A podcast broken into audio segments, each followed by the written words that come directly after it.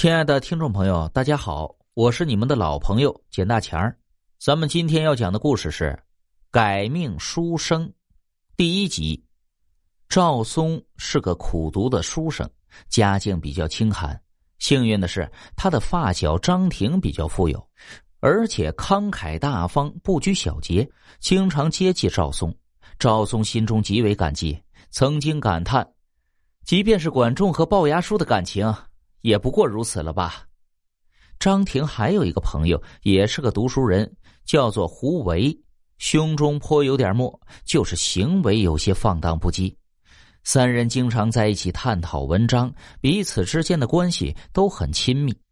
这年的春闱，胡维和张婷兴致勃勃的打点行装，激动的探讨着对科考的憧憬。只有赵松有些泱泱不快。似乎没有去参加科考的打算。张婷看出赵松的窘迫，主动说道：“赵兄，是不是有什么难处？此次会试机会难得，咱们兄弟三人一起去参考，你的花费就包在我身上。”张婷说罢，又掏出了二十两银子交给赵松，要他作为日常花费之用。赵松感激的接过了银子，犹豫了一会儿，才说出自己不去的真正原因。原来呀。他前两天经过城隍庙的时候，算命的张半仙突然叫住了他，说他印堂发黑，寿命已经到头了，十天之内必遭横祸。我当是什么事儿呢？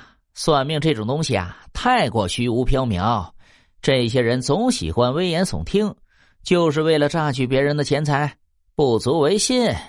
要是因此而坐在家里等死，那岂不是太愚蠢了吗？胡维笑着说道：“张婷也安慰道，胡兄说的不错呀，这种东西啊，信则有，不信则无，不值得烦恼。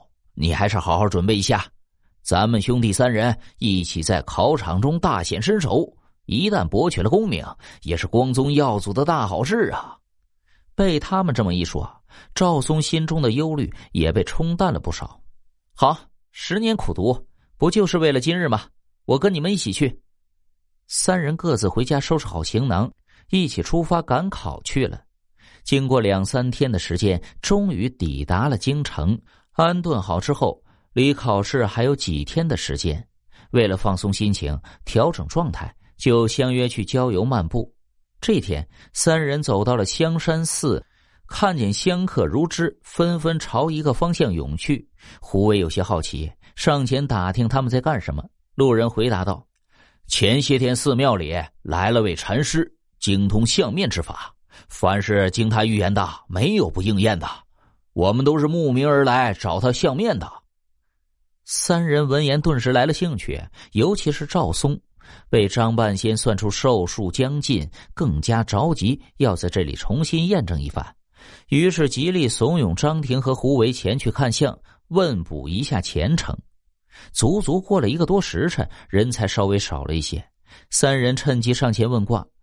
一行禅师看着胡为，赞叹道：“这位公子天庭饱满，地阁方圆，这次科考必定会金榜题名，高中解元。”胡为心情极为愉悦，当即慷慨解囊，捐了十五两银子的香火钱。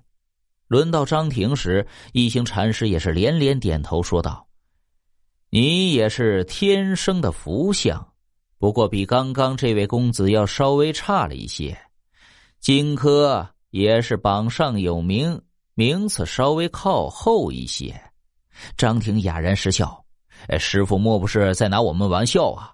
拿些好话来哄我们开心？怎么荆轲的名次全让我们兄弟占了吗？”你再看看我这位兄弟的福祸前程。一行禅师双手合十，念了一句佛号，说道：“出家人不打妄语，我所说的话都是看着二位公子的面相、击鼓推算出来的命理。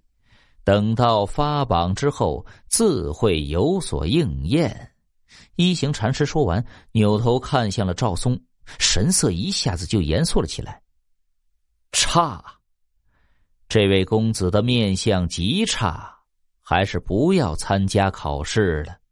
赶紧收拾东西回乡吧。赵松的心瞬间就揪了起来，赶紧说道：“我的面相怎么了？还请大师明示。”一行禅师说道：“我看你脚步虚浮，印堂发黑，额头的绘纹已经延伸到了眼角，不出七日，你必死无疑。不如赶紧回家安排后事。但是看你的面相，又是客死他乡的命理，即便是现在出发，也未必来得及。”